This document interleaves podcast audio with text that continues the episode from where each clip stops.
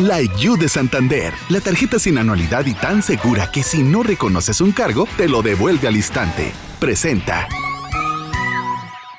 Milenio Podcast. En portada. Historias que se escuchan. Estados Unidos continúa la deportación masiva de migrantes, en su mayoría haitianos, y cerró su frontera con México en Del Río, Texas, zona fronteriza con Coahuila, para impedir que siguieran entrando. El gobernador tejano Greg Abbott solicitó una declaración de emergencia federal en la entidad al presidente Joe Biden.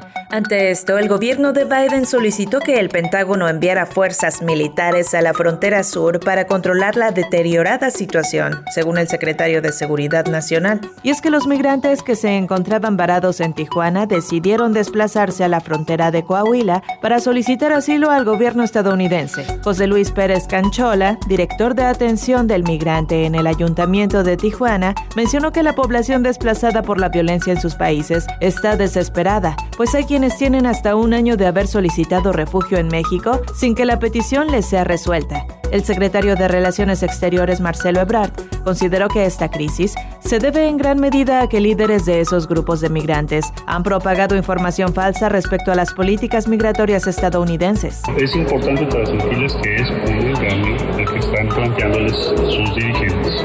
O sea, no es verdad que si tú llegas a Estados Unidos, te van a decir cómo no pasa el en Estados Unidos. Tan es así que ya están esas medidas tomando Estados Unidos. Abundo que les han hecho creer que un reciente anuncio del Departamento de Seguridad Interior sobre el estatus de protección temporal les aplica, además de señalar que a diferencia de lo que se cree, no acaban de salir de Haití, sino que ya vivían refugiados en países como Brasil, Chile y Colombia desde hace un tiempo. Previo a ello, el presidente Andrés Manuel López Obrador hizo pública la carta que le envió a Joe Biden sobre el conflicto migratorio, en la cual le pide financiar los programas Sembrando Vida y Jóvenes Construyendo el futuro en El Salvador, Honduras y Guatemala, y así dijo evitar que la gente se vea obligada a abandonar sus países. El gobernador Rutilio Escandón Cadenas encabezó el arranque del operativo de vacunación para prevenir el COVID-19 en Chiapas a través de la estrategia casa por casa y negocio por negocio. La entidad se mantiene en color verde del semáforo de riesgo epidemiológico. En tanto, México sumó este lunes 3.367 nuevos casos de coronavirus y 262 muertes, de acuerdo con la Secretaría de Salud.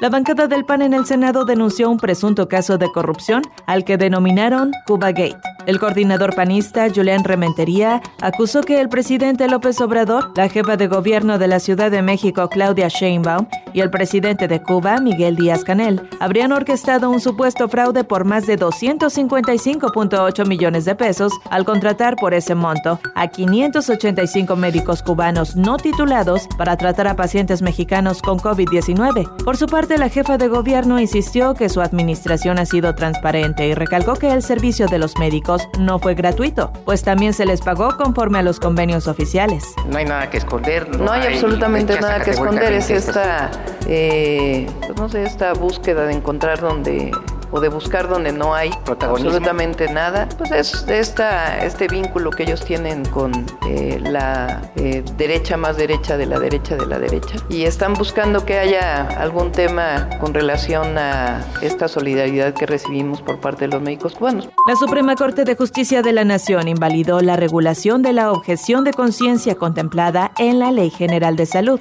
pues su redacción era deficiente y permitía abusos en esta materia. Hoy los ministros tomarán este asunto. La semana pasada una mayoría de ministros consideró que la manera en que esta garantía se estableció permitía que se usara como un pretexto para limitar la interrupción legal del embarazo. El Instituto Nacional de Transparencia, Acceso a la Información y Protección de Datos Personales, el INAI, informó que la recién renovada Plataforma Nacional de Transparencia fue sometida a un ataque o hackeo de tipo de explotación de criptomonedas, sin mayor explicación por parte del instituto.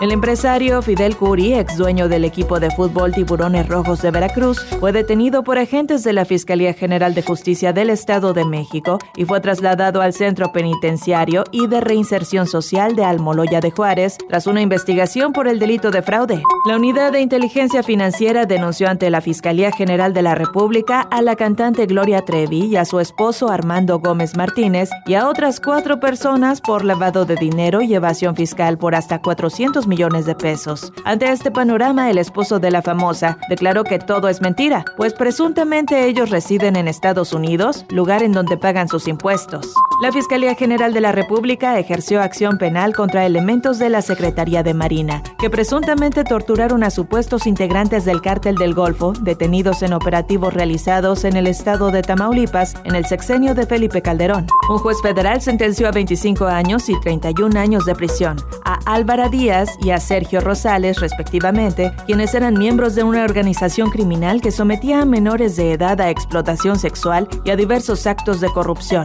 Ambos eran propietarios de bares y centros de diversión ilícita en el estado de Puebla. Reclutaban a sus víctimas en los estados de México, Veracruz, Tlaxcala y Guerrero. Las lluvias del fin de semana en Morelos causaron afectaciones en más de 1.800 viviendas. Enrique Clemente Gallardo, coordinador de Protección Civil de Morelos, destacó que se encuentran trabajando de forma coordinada con el DIF estatal y la Secretaría de Desarrollo Sustentable para atender a las víctimas. Mientras que en Querétaro, el gobernador Francisco Domínguez ratificó su apoyo a los habitantes de Tequisquiapan, San Juan del Río y Huimilpan, que enfrentan las consecuencias generadas por la creciente de la presa Centenario y los ríos San Juan y Huimilpan, donde la Secretaría de la Defensa Nacional decidió implementar el plan DN3C. El ingreso del primer frente frío de la temporada en territorio mexicano provocará de martes a viernes lluvias en el noreste, oriente y sureste del país. Se prevén lluvias intensas en Tamaulipas, San Luis Potosí, Querétaro, Hidalgo, Puebla,